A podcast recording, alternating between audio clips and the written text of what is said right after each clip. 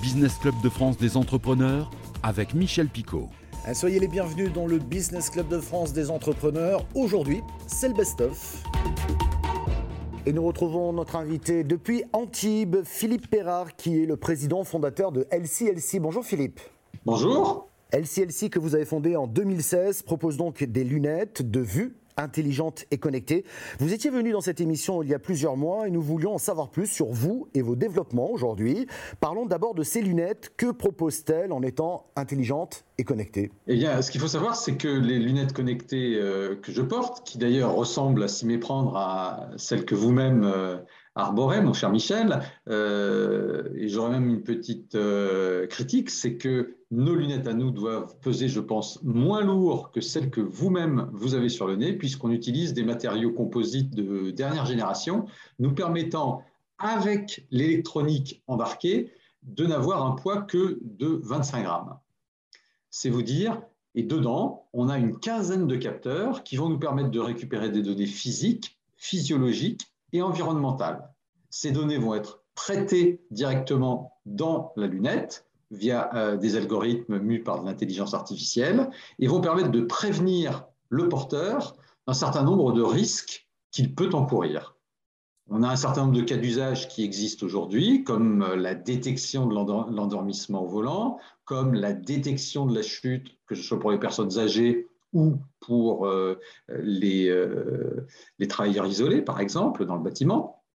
Et puis on avance sur d'autres cas d'usage chaque semestre. Juste une petite précision euh, pour prévenir l'endormissement au volant, euh, pour euh, ne prendre que cet exemple-là.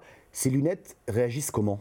Alors, ce qu'il faut savoir, c'est que déjà, je vais vous montrer comment ça fonctionne. donc, lorsqu'on va essayer de capturer la problématique de l'endormissement, on se base notamment sur la durée de fermeture de nos paupières. Une étude médicale a clairement démontré que c'était ça le fait générateur qui pouvait permettre de diagnostiquer un endormissement. Donc, sur mon écran, vous voyez exactement ce qui se passe sur mon visage. Je vais par exemple cligner une fois des yeux, deux fois, trois fois. Je vais faire un bâillement et je vais faire une micro-chute de tête. Donc, tout ce que vous venez de voir à l'écran, c'est ce que nos amis informaticiens appellent des patterns dans leur langage. Et ces patterns, donc, elles ont une forme qui va être reconnaissable. Et c'est comme ça que l'intelligence artificielle va calculer à toute allure pour dire ça, c'est euh, une pattern de clignement de paupières, ça, c'est une pattern de euh, bâillement, ça, c'est une pattern de euh, micro-chute de tête. Et donc, en fonction de ça, on va pouvoir dire attention, à partir d'un certain moment, Philippe, euh, euh, tu étais à peu près frais, mais maintenant tu commences à piquer du nez et c'est là qu'on va lancer des alertes. Alors on l'entend légèrement, mais on le voit, ça clignote dans la lunette. Alerte endormissement, soyez vigilant. Le smartphone prend aussi le. Alerte endormissement, veuillez vous arrêter dès que possible. Troisième, quatrième division d'alerte où on voit là carrément la sirène. Et en même temps, on va avoir euh, des messages qui peuvent être envoyés, que ce soit aux passagers de la voiture ou, euh, par exemple, euh, à ma femme, pire encore, à ma belle-mère, et éventuellement, si vous en avez pris l'abonnement, à notre service de, de secours téléassistance 24-24, qui va pouvoir, je dirais, immédiatement vous contacter en disant Michel, on s'est rendu compte que vous étiez en train de piquer du nez, on vous a géolocalisé à tel endroit, à 2 km, il y a une aire de repos. On va converser avec vous jusqu'à ce que vous atteigniez cette aire de repos. Là, vous faites votre petit rompiche et vous repartez sain et sauf. Merci pour votre, pour votre démonstration, Philippe. Comment a été perçue cette innovation dans le monde de l'optique, que vous connaissez bien d'ailleurs, on ne va pas refaire votre CV ici même, mais l'innovation est présente dans l'optique, notamment sur les montures et les verres, mais vous, vous avez proposé de l'électronique dans les branches des montures, c'est quand même assez disruptif, non? Alors, ce qu'il faut voir, c'est qu'effectivement, euh, euh, l'opticien n'est pas encore habitué hein, aux lunettes connectées. En revanche, on se rend compte que euh, les, tous les grands GAFAM du monde ont des projets de lunettes connectées, que ce soit en entertainment ou des choses comme ça. Hein. Donc, si vous voulez, on est dans l'ère où les choses vont basculer. On comprend qu'effectivement, grâce aux données qui vont être récupérées par euh, la lunette, notamment, il y a beaucoup, beaucoup de choses à faire. Et si vous changiez de vie Difficile, me direz-vous. Et pourtant, c'est ce qu'a fait Sylvain Renard. Il était journaliste reporter d'images. Il était un petit peu fatigué par le rythme imposé. Il ne trouvait pas vraiment de sens, dit-il, à son métier. Il a donc changé radicalement de vie pour devenir boulanger. Mais comment passer de la télévision à la boulangerie? Un reportage de cette Limoges. Eh c'est tout simplement une, recherche de sens. C'est-à-dire que dans mon précédent métier, je trouvais plus de, satisfaction suffisante pour me lever le matin et, et aller travailler avec plaisir au travail. J'avais euh, besoin de, faire quelque chose de plus utile, de me sentir plus utile. Et c'est vrai que bah, après 12 ans de travail à TF1, avoir sillonné euh, le Limousin, j'avais besoin de, retrouver quelque chose de plus concret. Et donc j'ai fait le choix euh, de, partir de TF1. Ça a été un choix difficile, mais je regrette rien. Ça fait 3 ans maintenant.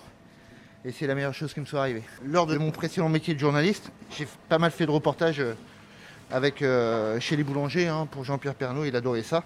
Et moi aussi, ça tombait bien. Et euh, je trouvais ça, j'ai toujours trouvé ça assez magique en fait. On a juste un petit peu d'eau, de la farine, du levain ou de la levure, et puis un peu de sel, et on a des produits qui, sont vraiment extraordinaires. Il y en a qui sont dans le four en ce moment. Et, euh, puis surtout, c'est très concret, quoi. C'est-à-dire qu'on se lève le matin. Moi, je me lève le matin maintenant, et ma pensée, c'est de faire du bon pain pour les gens, quoi. Et bien nourrir mes concitoyens, et ça, c'est ça donne du sens à la vie. Quand. J'ai presque envie de vous dire qu'en période d'incertitude, on se pose tous ces questions. Qu'est-ce que je vais devenir? Qu'est-ce que j'ai envie de faire? Comment s'épanouir?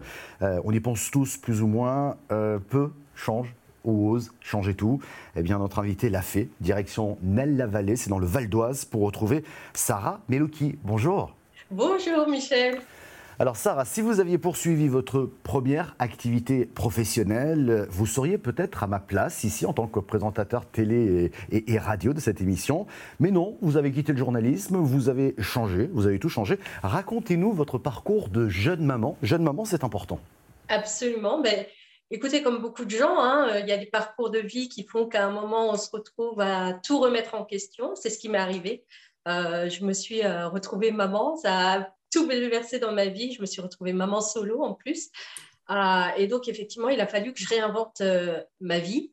Euh, et là, je, me suis posé la question tout simplement, j'ai le choix entre deux options.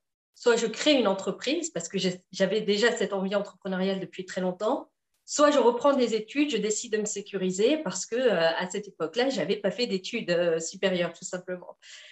Et euh, il y a euh, un célèbre psychiatre qui dit euh, renoncer, choisir, c'est renoncer, pardon. Et donc, comme je n'avais pas envie de renoncer, j'ai décidé de faire les deux, tout simplement. donc, à 26 ans, je me retrouve à bah, tout reprendre depuis le début. Je commence par des exercices niveau CM2 et je me remets à niveau en quelques mois et je décide d'intégrer la fac de médecine de Strasbourg avec l'objectif d'aller en deuxième année pharma. Euh, et, j'y arrive. j'y arrive euh, du premier coup. Donc euh, voilà, je reprends mes études en pharmacie et effectivement, cette idée pharma-commerce, cette double casquette pharma-commerce m'a jamais quittée.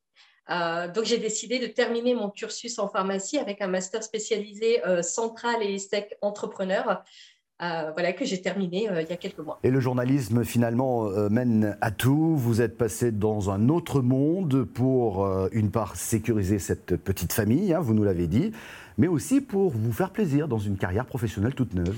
Absolument, il fallait que, que je reste fidèle à moi-même. Et la preuve, au jour d'aujourd'hui, je ne regrette absolument pas le choix que j'ai fait. Je suis toujours autant amoureuse de, de, ce secteur, du secteur de la santé et du secteur de la beauté également, puisque euh, je me suis spécialisée par la suite euh, dans le secteur de la beauté.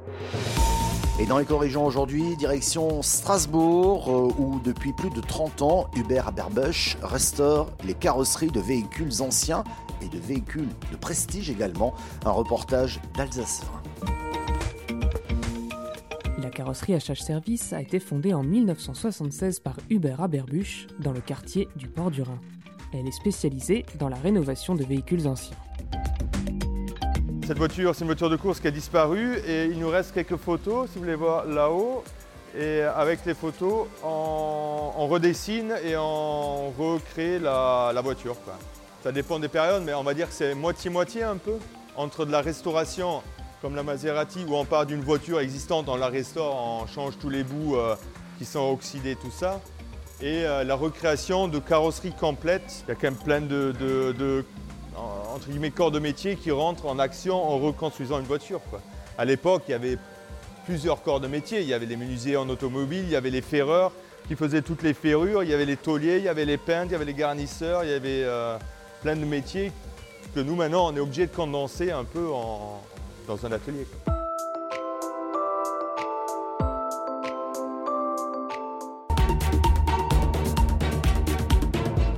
Notre créateur entrepreneur de la semaine, Théo Godard, il a créé Nouvelle Classe, il est basé à Pontoise. Ce jeune entrepreneur accompagné par le réseau BGE réinvente tout simplement les cours en ligne.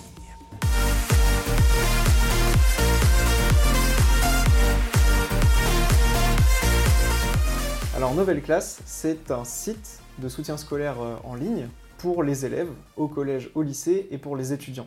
Notre démarche depuis le début, c'est de s'inspirer de ce qui marche chez les jeunes aujourd'hui pour le reproduire sur Nouvelle Classe, mais sous forme de soutien scolaire. Pour bah, les stimuler, les captiver comme le fait TikTok, mais sur Nouvelle Classe au service de leur éducation, de leur formation, de leurs cours, pour les aider à réussir euh, leur année scolaire. Alors sur Nouvelle Classe, on trouve principalement deux choses. Tout d'abord des contenus euh, pédagogiques adaptatifs, c'est-à-dire que nos contenus, les contenus qu'on propose sur le site, s'adaptent au niveau de chaque élève, Euh, c'est-à-dire qu'en fonction des réponses de chacun, notre plateforme proposera des contenus différents. Et la deuxième chose qu'on trouve, c'est une partie communauté. Donc on est les premiers à faire ça, on appelle ça du peer teaching, c'est-à-dire de l'enseignement par les pairs. En fait, les élèves vont pouvoir travailler ensemble sur des problèmes, sur des exercices, donc on les met en lien. On a créé pour ça un Discord et les élèves échangent entre eux tous les jours. Vraiment, la spécificité de Nouvelle Classe, c'est qu'on met tous nos efforts dans euh, la validation par les élèves de ce qu'on propose sur la plateforme. Alors pour garantir euh, la qualité des contenus pédagogiques sur Nouvelle Classe, on a différents systèmes. Tout d'abord des partenariats avec euh, des maisons d'édition comme Nathan. On travaille aussi avec des professeurs de l'éducation nationale. Et puis on a un système de vérification également par des professeurs de l'éducation nationale qui euh, regardent nos vidéos et nous font des retours sur la pédagogie, sur le contenu voir les fruits de ce travail, les élèves qui progressent, qui ont des 20 sur 20, qui disent que c'est grâce à Nouvelle Classe, enfin c'est du bonheur, des parents aussi qui viennent nous dire que c'est génial, et c'est ça qu'on défend, c'est euh, l'adaptation, l'adaptive learning, l'apprentissage adapté à chaque élève pour, euh, pour les propulser euh, vers, vers la réussite. Vous pouvez retrouver cette émission en replay vidéo sur le site de votre télévision locale ou sur celui de l'émission. Nous sommes également disponibles en podcast audio. Merci de votre fidélité et à la semaine prochaine.